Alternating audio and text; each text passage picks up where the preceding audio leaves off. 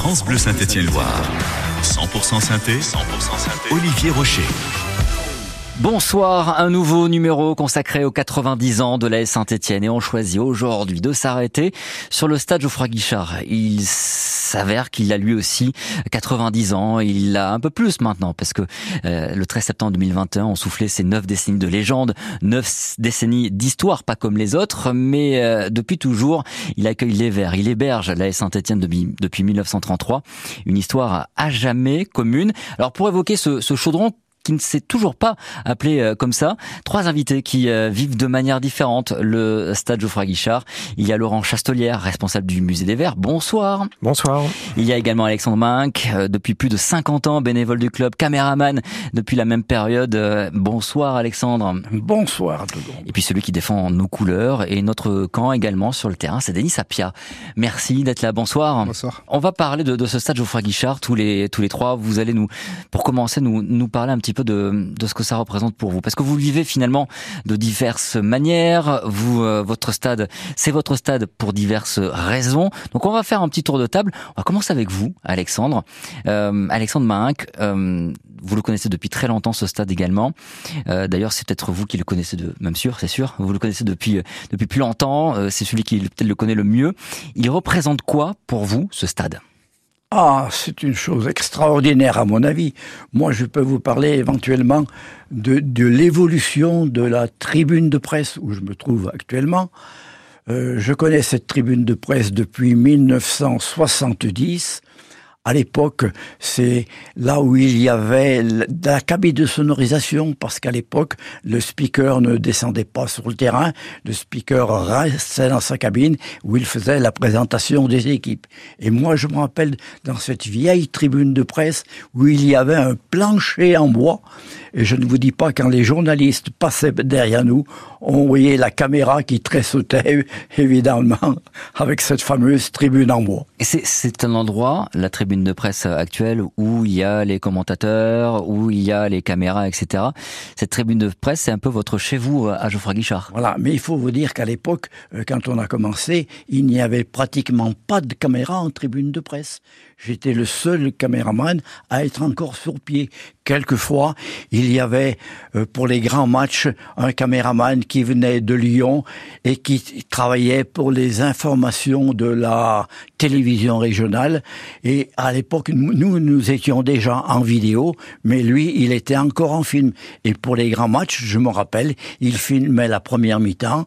Euh, à la mi-temps du match, il y avait un un, policier qui venait en moto, qui venait récupérer la bande, qui partait sur Lyon pour faire développer cette bande. Fin de match, rebelote, ils emmenaient euh, cette bande à Lyon pour la faire développer, pour la passer aux actualités régionales c'était toute une, autre, c'était une autre époque. Et je me rappelle de ce caméraman, il n'était pas sur pied, il avait sa caméra qui était très lourde à l'épaule et il faisait quelques images. Il ne pouvait pas prendre tout le match, bien sûr. Alors Denis Sapia, vous allez euh, vous rendre compte dans cette émission que le, stade que vous connaissez maintenant, il a il a bien évolué euh, depuis euh, depuis 90 ans et même plus de 90 ans maintenant. Vous en tant que footballeur, Denis, alors certes vous êtes joueur actuel, mais pas seulement en tant que joueur de, football. Euh, il représente quoi le stade Geoffroy Guichard? Ben, Déjà, je pense que c'était l'un. C'est dans le, ce premier stade que j'ai vu le premier match, mon premier match pour l'équipe de France. J'étais venu jeune avec euh, le centre, le pôle sport de Castelmourou. Il y avait un France-Chine en 2006, si je dis pas de bêtises, là où Cissé se casse la jambe, mmh, malheureusement. Et, euh, donc c'est mon premier match où je vois une équipe internationale jouer, donc ça représente ça. Et après, la première fois que je suis venu, c'était avec Caen avec Caen euh, par deux fois. Je me rappelle, on avait perdu 1-0 la première fois. Et la deuxième fois, c'était mieux passé pour nous à Caen. On avait fait un super match, on avait gagné, euh, on avait gagné deux. Ouais, justement. Ne me rappelez pas trop ces souvenirs-là, quand même. Euh, on parlera évidemment de, mais justement, vous nous raconterez d'ici la fin de l'émission comment, bah, quand on est adversaire, qu'est-ce que ça fait de jouer dans ce stade-là. Mais je reviens sur votre premier souvenir. En fait, vous êtes jeune footballeur. Ce stade, quand même, ce nom, bah, évoquait quelque chose pour vous déjà? Oui, mais déjà, j'allais pas beaucoup, j'avais pas la chance d'aller beaucoup dans les stades. Je venais de Toulouse à l'époque et j'étais pas allé beaucoup de fois jouer à, Toulouse. Donc, euh, pour moi, c'était mon stade référence, le stadium. Et, euh, et d'aller euh, au Chaudron, ça a été complètement différent. Euh, c'était déjà beaucoup plus grand. beaucoup plus de monde aussi. Donc, ça m'a fait des souvenirs que j'en garde. Ça m'avait vraiment surpris. Et on va finir avec vous ce tour de table, Laurent Chastelière. Vous qui êtes au, musée, vous avez une autre vision, peut-être plus générale, parce que justement, le musée, lui, il se situe dans l'enceinte du stade. C'est aussi particularité. Vous êtes baigné par, euh, par son histoire au quotidien. Du coup, même question, qu'est-ce qui représente pour vous ce stade? Alors, bah, Je vais citer notre historien euh, Philippe Gastal, euh, qui n'a pas, pu être présent parmi nous ce soir. Comme le dit souvent Philippe, en fait, le stade Geoffroy Guichard, c'est la tour Eiffel de Saint-Étienne. Donc c'est vraiment le monument emblématique de la ville qu'on connaît dans toute la France, voire dans l'Europe entière. Et c'est vrai que généralement, si on parle de Saint-Étienne en dehors de des frontières du département et dans le reste de la France, on va tout de suite nous dire Geoffroy Richard. D'ailleurs, euh, j'étais à Lille la semaine dernière et au restaurant, quand j'ai dit que je venais de Saint-Etienne, tout de suite le serveur m'a dit Ah, Geoffroy Guichard. Voilà, donc euh, ça trompe pas. Et donc effectivement, c'est le monument totem euh, finalement où se rassemblent tous les Stéphanois et tous les Stéphanois de d'origine et également tous les Stéphanois de cœur, parce qu'on a aussi une particularité, c'est que c'est un stade qui regroupe des personnes qui viennent de toute la France à chaque match. Euh, donc ça, c'est vraiment une particularité aussi de, de Saint-Etienne. On aura l'occasion d'en parler dans ces mmh. émissions spéciales autour des 90 ans, mais c'est vrai qu'il y a cette particularité, c'est qu'il accueille des gens qui viennent de partout en France et euh, parfois même au-delà des, des, frontières françaises. Mmh. Oui, nous régulièrement au musée, on va voir des personnes qui viennent d'Angleterre, d'Allemagne et autres. Donc quand on les rencontre, on leur demande justement bah, pourquoi vous venez ici. Et finalement, un petit peu, c'est euh, un des stades emblématiques qui coche sur leur liste de stades à faire dans leur vie. Euh, voilà, donc en gros, euh, s'ils cochent la France, bah, ils vont dire on va peut-être faire quatre stades. Ça va être Bollard, le Parc des Princes, le Stade Vélodrome et Geoffroy Guichard. Quoi. Voilà, donc c'est vraiment un des lieux emblématiques reconnus, pas seulement en France, mais également à, l'étranger. C'est un passage obligé. Hein, voilà. Quand on est quand on est amateur de foot. Il y a un côté pèlerinage. ce, ce stade, il est beau, il est évidemment célèbre, mais il a une histoire très riche. On va en parler justement. 18h-19h, 100% synthé, 100% synthé sur France Bleu Saint-Étienne-Loire. Ce jour-là, le président fondateur des établissements Casino achète un terrain de 40 000 mètres carrés à la famille Rochetaillé, située dans la périphérie de Saint-Étienne. Il servira aux activités de l'AS Casino et c'est ensuite le fils de Geoffroy Guichard, Pierre, qui initie la construction du stade en créant une souscription auprès d'industriels locaux.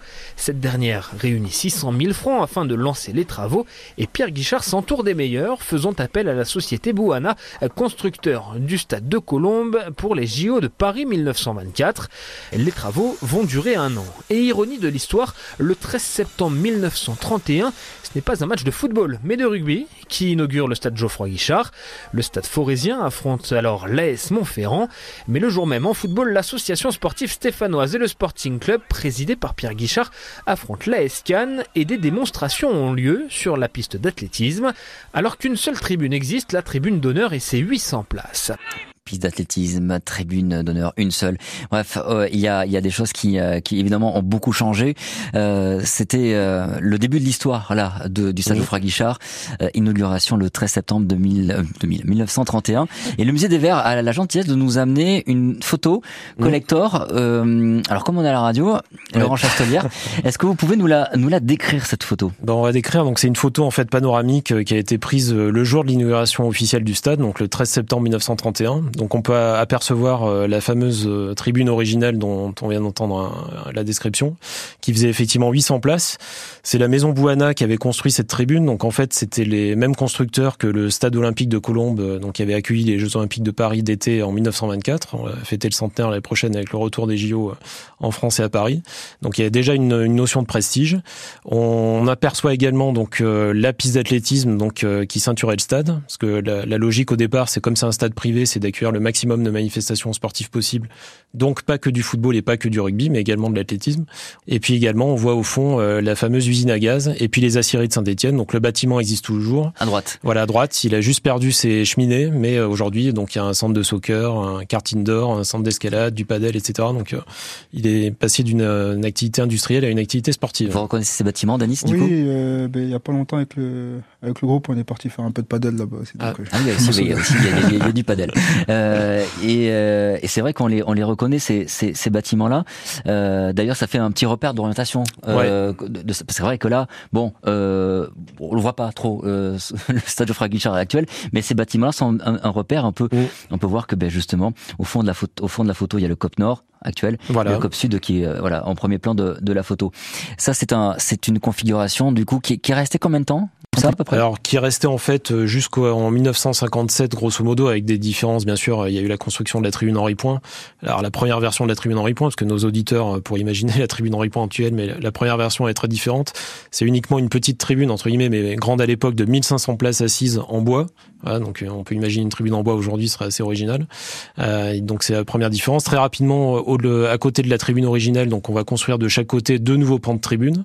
Donc, on va l'agrandir. Et puis, on va aménager, en fait, derrière les buts, des buts, mais BU de TES en terre, euh, pour accueillir donc les spectateurs euh, dans de meilleures conditions, on va dire. Alex pourra nous en parler également. Et puis en 1957, donc c'est le changement, premier titre de champion de France, et on va arriver à la configuration dite à l'anglaise, donc suppression de la piste d'athlétisme et euh, donc quatre tribunes séparées les unes des autres, mais très proches du terrain, donc pour avoir cette proximité public euh, joueur, euh, et puis c'est quelque chose qui va faire la légende du club aussi dans les années 70, parce que peut-être qu'avec une autre configuration de stade, on n'aurait pas eu cet impact du public sur les, les joueurs et sur les scénarios, scénarios des matchs. Bah, vous qui êtes joueur, Denis Sapia, vous le sentez justement, ce, cette proximité du public? Oui, et puis en tant que joueur, je pense, pour avoir parlé avec beaucoup, on aime bien quand les tribunes sont, sont proches de nous. On, moi, en tout cas, je déteste avoir une piste d'athlétisme sur un terrain. Stade de France, j'aime pas trop par rapport à ça. Loin, ça coup, fait très loin. Ouais, on est, ouais. Ça fait, ça fait vraiment très bizarre. Puis on a l'impression que le terrain il est immense aussi pour pas grand chose. Donc nous, on préfère avoir euh, les gens proches de nous. Ça crée une atmosphère, ça crée un, quelque chose de très tendu et, euh, et très électrique. Ah ouais, c'est pour ça qu'il va être mieux du côté de, des supporters. De, c'est, peut-être, est-ce quoi, quoique on en parle, c'est peut-être aussi galvanisant quand on est adversaire. Euh, Alexandre Minck, euh, quand vous y allez pour la première fois dans ce stade Geoffroy Guichard, il ressemblait à quoi?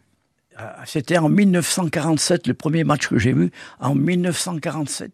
Il y avait encore bien sûr des gradins. Ce n'était pas des gradins, c'était de la terre. Et les supporters, eh ben, montaient étaient sur cette terre. Mais je voudrais préciser une chose à propos de ces cheminées. Ces fameuses cheminées qui crachaient orange.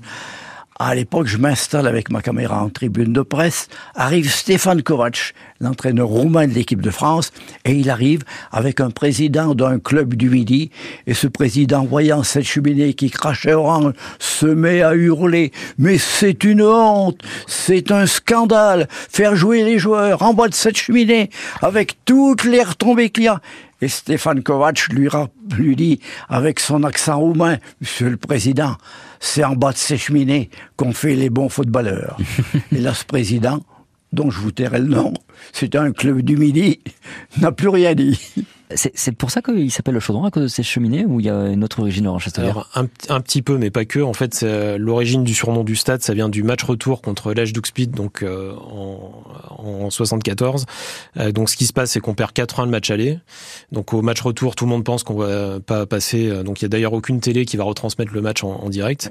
Mais le, le, miracle a lieu, alors qu'il y a un partout au début de la seconde mi-temps. Donc, on va réussir à marquer trois buts euh, dans la foulée, arracher la prolongation et se qualifier en prolongation. Donc, euh, grâce à notre ami. Yves Triantafilos, donc 5-1 et en fait le, le, scénario du match donc est complètement fou. On est au mois de novembre, donc généralement au mois de novembre il fait pas forcément toujours très beau ni très chaud à Saint-Étienne. Euh, donc ce jour-là il y a du brouillard. À ce brouillard naturel va se rajouter donc le, le, la fumée des usines qui continue de tourner également la nuit. Et en fait toute cette image-là, le décor, le scénario, voilà fait qu'il y a un journaliste yougoslave donc qui suivait Split à l'époque qui va avoir cette image de chaudron et depuis c'est resté, ça va être repris par la presse française.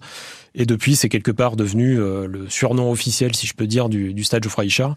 Et depuis 99, donc il y a la mention ici c'est le chaudron. Euh, donc Denis passe dessous à chaque match à domicile. oui. euh, donc pour avertir à la fois les adversaires que bah, ils découvrent un stade qui n'est pas comme les autres, et puis également nos propres joueurs pour leur rappeler qu'ils jouent dans un stade aussi particulier, donc ils doivent tout donner à chaque match. Vous le lisez ce, cette mention à chaque fois Une fois peut-être, une ou deux fois, oui. Et après, euh, à partir du moment de, de, ce match, je suis quand même assez concentré. Donc, ouais. euh, ouais. je l'ai dans mes souvenirs, mais euh, sur le moment, je fais pas attention. Ça. De toute façon, après, il y a le, le, public qui vous rappelle que vous êtes bien dans le chaudron. Euh, on fait une pause dans ce 100% synthé 90 ans de la Saint-Etienne. Et puis, justement, vous parliez de, de, ces grands moments. On va en parler avant, avant la, la, fin de, de l'émission, évidemment, parce que ce, ce, ce stade Geoffroy Guichard était le théâtre de très grands moments de football. 100% synthé, 100% synthé sur France Bleu Saint-Étienne Loire. 90 ans de la Saint-Etienne, c'est comme ça, les mardis entre 18h30 et 19h, on parle du stade Geoffroy Guichard, évidemment. L'histoire est éternellement liée à celle de la Saint-Etienne. Ils ont tous les deux quasiment le, même âge, hein, à quelques années, quelques années près. Euh, même si, euh, on, va en parler, Laurent Chastelier, responsable du musée, euh, l'équipe de Saint-Etienne jouait quand même, avant de s'appeler ASSE, jouait quand même au stade Geoffroy Guichard. Alors effectivement, l'inauguration du stade c'est 1931, mais la création officielle de l'association sportive de Saint-Étienne euh, date du 26 juin 1933. On va fêter l'anniversaire dans dans quelques jours. Euh, et en fait, donc c'est quand le club prend le statut professionnel, donc euh, est autorisé par la Fédération française de football à concourir dans le championnat de deuxième division, parce qu'à l'époque il y avait déjà trop de clubs en première division, donc on a pu commencer qu'en des deux. que là, le club va rajouter le le E à SS, va devenir la SSE, mais avant effectivement c'était l'association sportive stéphanoise, ce qui explique qu'en fait pour le match inaugural, l'affiche de football oppose l'association sportive stéphanoise associée au Sporting Club, qui était le gros club entre guillemets de Saint-Etienne à l'époque, euh, réunis ensemble face à la Escan, qui à l'époque était une bonne équipe du championnat de France, qui avait fait euh, plusieurs beaux parcours en Coupe de France et d'ailleurs, euh, ils vont nous mettre une belle raclée sur ce match. Mais pour l'anecdote, un des gardiens de l'époque qui avait été retrouvé par Philippe Gastal, euh, donc le gardien du match inaugural, avait raconté qu'ils avaient bien arrosé leur repas et que du coup, euh, ils voyaient pas forcément très clair sur les ballons qui arrivaient sur lui. Très bien. J'imagine que la préparation est pas la même. En ce moment, Denis Sapia, vous qui êtes joueur actuel de la Saint-Etienne, on n'est pas sur des repas Plus diététique. on est avec Alexandre Minck également, bénévole du club depuis 1970 et caméraman du club depuis 1972. Puis euh, on est toujours sur ce stade-là qui a, vu euh, pas mal de, de monde passer et euh, que ce soit sur le terrain ou en tribune. J'aimerais qu'on écoute ce témoignage, celui de Émile Robert. Il euh, venait de fêter ses 100 ans quand je l'ai rencontré. Il nous a quittés depuis, hélas, mais il a été longtemps le doyen des anciens Verts. Il a eu sa licence en 1938 et j'ai eu la chance de, le rencontrer. Il se souvenait de, de ce à quoi le stade ressemblait quand il jouait. Ah ben, il y avait la petite tribune centrale, le terrain était légèrement plus petit quand même, et il y avait une piste. En face, il y avait la tribune euh, latérale, hein. mais c'était un monticule de terre. Il n'y avait pas de siège. C'était un monticule de terre. Sur les côtés, ben, il y avait un monticule de terre aussi, et de l'autre côté aussi, quoi. Des, les mmh. deux, et il y avait la piste euh, autour, et c'est tout. Et, il y avait après, bon, maintenant j'ai vu, là, ils m'ont fait voir, il n'y avait, pas de réception pour les journalistes, il n'y avait pas il y avait la salle pour se déshabiller, puis c'est tout. Hein. Il y avait une, il y en avait qu'une. Petite douche, on rentrait deux, maximum. Euh, le, sol, c'était de la pierre. Comme je vous dis, l'eau était plutôt chaude que froide. Alors, le lavabo, on s'en servait des fois pour laver nos chaussures. Le maillot, on en avait un par an, pas plus. Et on lavait, enfin, nos mères. Un maillot, un maillot par an. C'est combien de maillots euh, par match euh, euh, En général, c'est deux par match. Deux par match. Ah non, c'est une, une autre époque. Les douches sont bien chaudes, il y a, froid, il y a, tout. Puis on peut le régler, donc. c'est parfait, vous voyez. on entendait Émile Robert, qui était longtemps le, doyen des, des, anciens Verts. Il a, il avait son, son son siège, Laurent Chastelier, puisque vous mmh. nous avez amené son siège numéro 143. Euh, il est au musée des Verts. Euh, son siège, pourquoi vous l'avez, vous avez décidé de le, retirer, de le mettre au, musée? Parce que c'était son siège, il était tout le temps au même. À voilà, donc pour lui rendre hommage, en fait, c'était à la fois le doyen des anciens joueurs et également le doyen des abonnés au stade Geoffroy Guichard, donc qui est malheureusement décédé il y a, il y a bientôt un an maintenant. Et euh, donc pour lui rendre hommage, euh, le service com du club a eu la très bonne idée de donc de, de passer son siège en fait en, en doré. Donc nous, euh, lorsqu'on fait les visites de stade, on dit un mot, soit directement, soit parce qu'avant même qu'on en parle, les visiteurs vont nous interpeller sur pourquoi pourquoi ce siège doré au milieu de la tribune Henri Point. Et euh, donc voilà, c'est un clin d'œil pour lui rendre hommage. Et puis on est donc c'est la place n'est pas vendue en fait, elle reste euh, non disponible, voilà, libre pour les les, les, les spectateurs. Et euh, donc on espère bah, quelque part qu'il reste toujours parmi nous, même s'il est plus là physiquement et qu'il nous suit pendant les matchs. Un sacré hommage, un sacré hommage inédit d'ailleurs. C'est la première fois que ça se fait. Euh, je pense. Alors à Geoffroy Guichard, c'est sûr. Après, dans d'autres clubs, peut-être il y a des jeux de voilà. Rennes notamment. Je, crois qu'il y a Rennes effectivement avec une statue d'un ancien joueur. Mais euh, j'aimerais qu'on qu'on évoque aussi les, les choses qu'on sait peu sur ce stade, euh, parce que peut-être que vous toutes les deux semaines vous jouez Denis Sapia, mais il y a peut-être des choses que vous ne savez pas sur ce stade. Je vous propose d'écouter le conservateur du musée, Philippe Gastal. Il nous raconte les surprises que pouvaient euh, rencontrer certains joueurs euh, au stade Geoffroy Guichard. L'histoire du stade est intimement liée à l'histoire de, la ville. le stade a été construit dès 1931 sur des galeries de mines, vestiges donc de la, de la grande histoire minière de la, cité stéphanoise. Et à de multiples reprises, il n'était pas rare de, découvrir des trous plus ou moins importants sur le terrain d'honneur ou sur le terrain annexe en particulier en 1962, et c'est Keith Rivers qui le, qui le racontait très bien. Mais en l'occurrence, au musée, on a une photo et on voit, euh, on voit euh, le gardien de, de l'époque, Claude Ab, avec Bill Domingo, le, le capitaine, et Marian Pasco, le, le, gardien remplaçant. Et ils sont au fond d'un trou, près du rond central.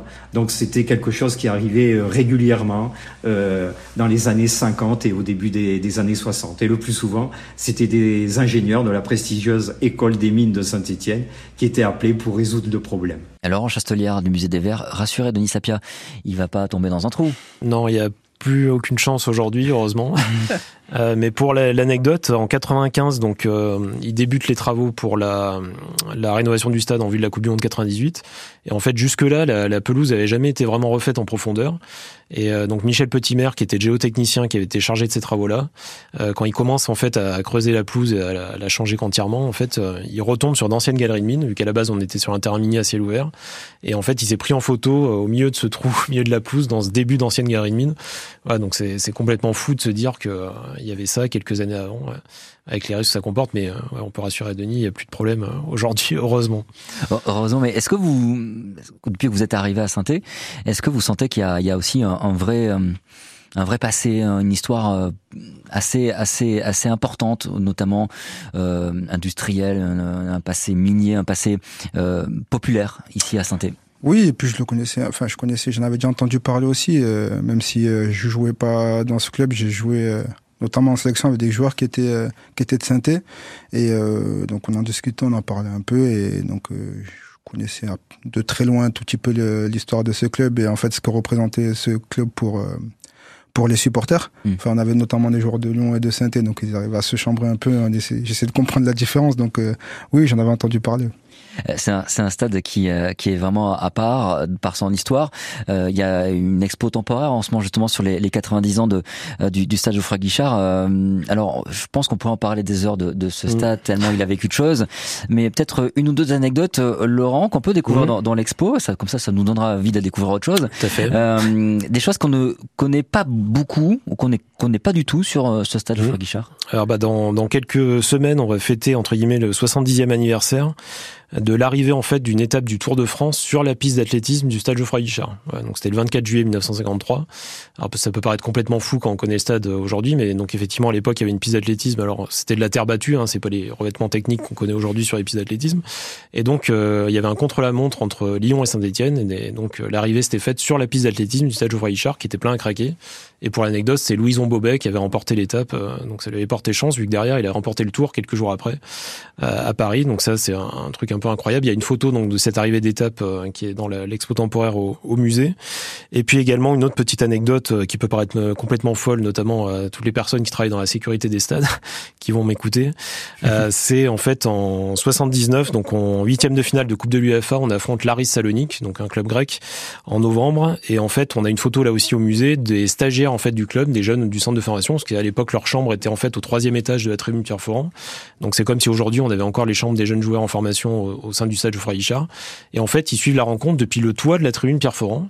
Donc ils sont sur le toit avec leur couverture sur eux, euh, allongés, voilà, en suivant le match de, depuis la toiture, euh, parce qu'en fait ils avaient juste à monter entre guillemets un, un, étage donc pour arriver sur le toit, et ils suivaient la rencontre de là. Donc ça peut paraître complètement dingue aujourd'hui en termes de normes de sécurité, euh, surtout quand on sait euh, aujourd'hui la valeur que peuvent avoir certains jeunes en formation, voilà, de se dire qu'ils suivaient la rencontre comme ça avec tous les risques que ça comportait. Voilà, ça fait un petit peu partie de la légende du stade. Mais d'ailleurs quand on voit des, images d'archives également de matchs de Coupe d'Europe, il y avait beaucoup de spectateurs qui se mettaient là aussi sur le toit, sur une partie de la structure métallique des tribunes. Enfin, c'est voilà, ça paraît complètement fou aujourd'hui euh, quand on sait les, les normes hyper strictes qu'on peut rencontrer dans, dans les stades. Quoi. Euh, vous, Alexandre, vous faites euh, des visites du musée, euh, le musée des Verts. ça fait plus de 50 ans que vous êtes bénévole. Qu'est-ce qui vous surprend encore dans ce stade? Ah, ce qui me surprend, par exemple, il y a une quinzaine de jours, j'ai fait la visite du stade à deux réunionnais deux Réunionnais qui nous m'expliquaient qu'ils étaient passionnés de Saint-Étienne étant jeunes, et ce sont des personnes qui avaient près de 60 ans.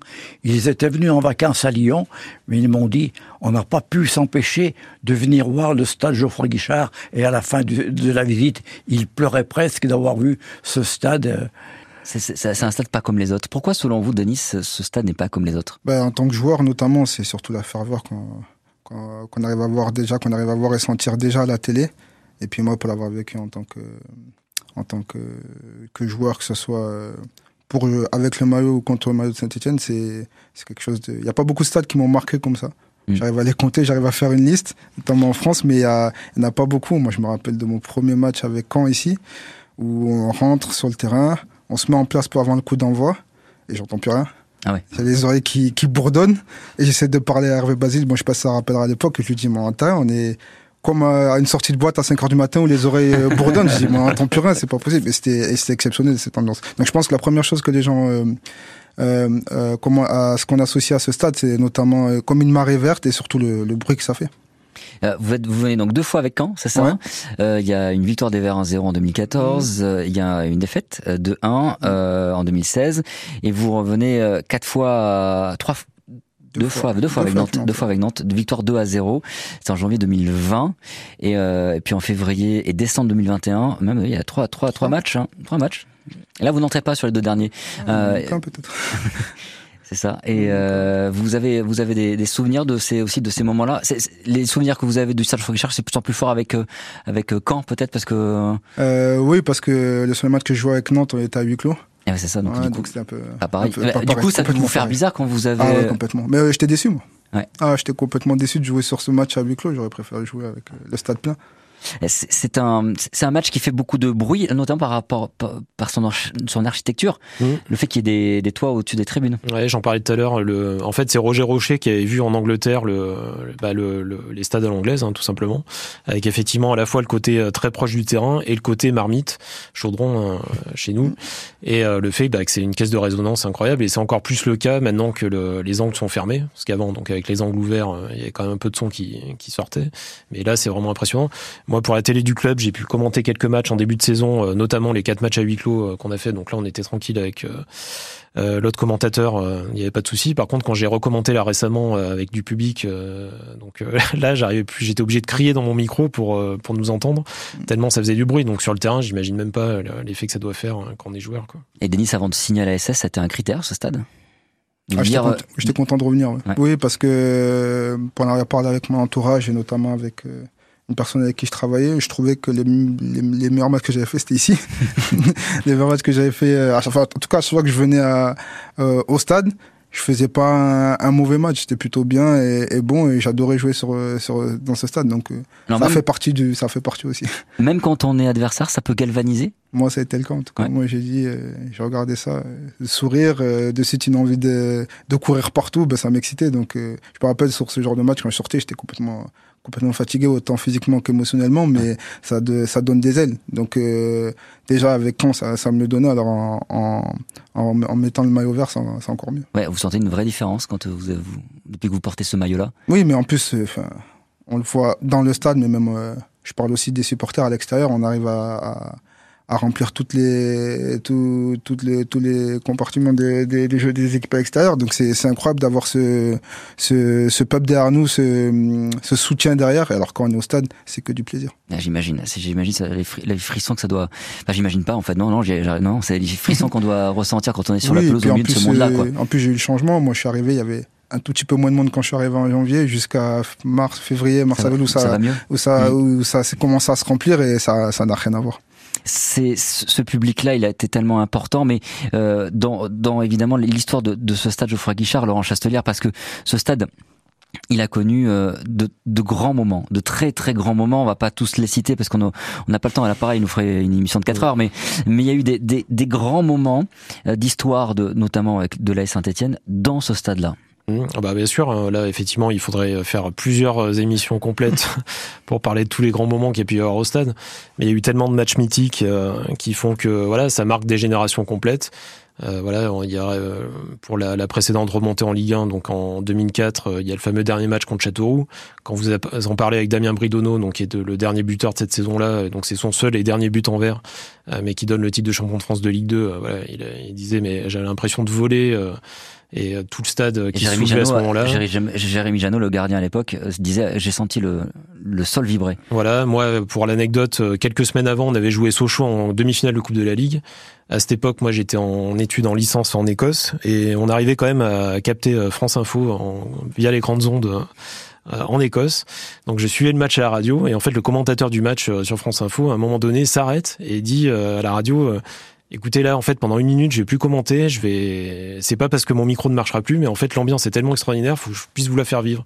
Et en fait, pendant une minute, moi, j'étais à des milliers de kilomètres et j'entendais le stade Geoffroy Guichard et on menait 2-0 dans une ambiance de folie. Alors malheureusement, on se fait sortir en prolongation, mais tous ceux qui ont pu vivre ce match, euh, enfin qui étaient présents au stade ce soir-là, et pour beaucoup, ils disent que c'est la plus grosse ambiance qu'ils ont connue au, stade. Euh, il y a le match contre Split aussi. Voilà. Alors après, il y a, d'autres matchs bien sûr que moi j'ai pas connu, mais voilà, j'imagine euh, à la grande époque, ah ça devait être incroyable. Quoi. Été le seul à filmer ce match-là. Malheureusement, à l'époque, nous avions que deux bandes et filmer. Donc, je filmais le match. Dans la semaine, on descendait dans les salons, on passait le match et Robert Herbin le commentait. Et je puis vous dire que, bon, il, n'y avait pas de montage à l'époque et ça durait, le match durait plus de deux heures. Avec Robert Herbin, il faisait des arrêts sur l'image, il faisait des commentaires, il faisait des reprends. Et je puis vous dire que même les plus grands joueurs, quand ils voyaient un joueur qui avait les mains sur les hanches ou qui ne se repliait pas, même que ce soit l'un des plus grands joueurs du club, je puis vous dire qu'il en entendait parler. Hein. Mmh. Vous avez dû en filmer des, grands souvenirs quand même de, ah, de la Saint-Etienne. Extraordinaire. Malheureusement, à l'époque, on n'avait que deux bandes. Et les matchs contre Split, par exemple, eh ben, on, parce que c'était uniquement à l'époque à l'usage des joueurs. Hein. Donc, euh, on leur passait le, match, Herbin me redonnait les bandes, et le dimanche suivant, parce qu'à l'époque, les matchs avaient lieu le dimanche, on réenregistrait par-dessus. C'était euh, c'est un stade qui a qui a donc connu de, la split. On parle de beaucoup plus récent, euh, euh Sochaux par exemple ou encore euh, Châteauroux. On n'a pas parlé des derbies aussi. Voilà, J'imagine qu'elle est quelques-uns. Voilà, mais enfin Denis l'a pas connu forcément. On espère qu'il le connaîtra très rapidement. mais là, il y a bah, récemment quand on a gagné, bon, on parlait en off avant l'émission du, du, but de Robert Berich, voilà le 1-0 contre Lyon, donc le dernier derby remporté là, en 2019. Il y a le 3-0 en 2014 là avec une ambiance. Moi, c'est la plus grosse ambiance que j'ai connue à Geoffroy Guichard, parce qu'en plus le derby c'est vraiment un match, on, on redira jamais assez, mais qui est vraiment à part, au-delà du classement, au-delà du résultat, voilà, c'est vraiment le match à ne pas rater.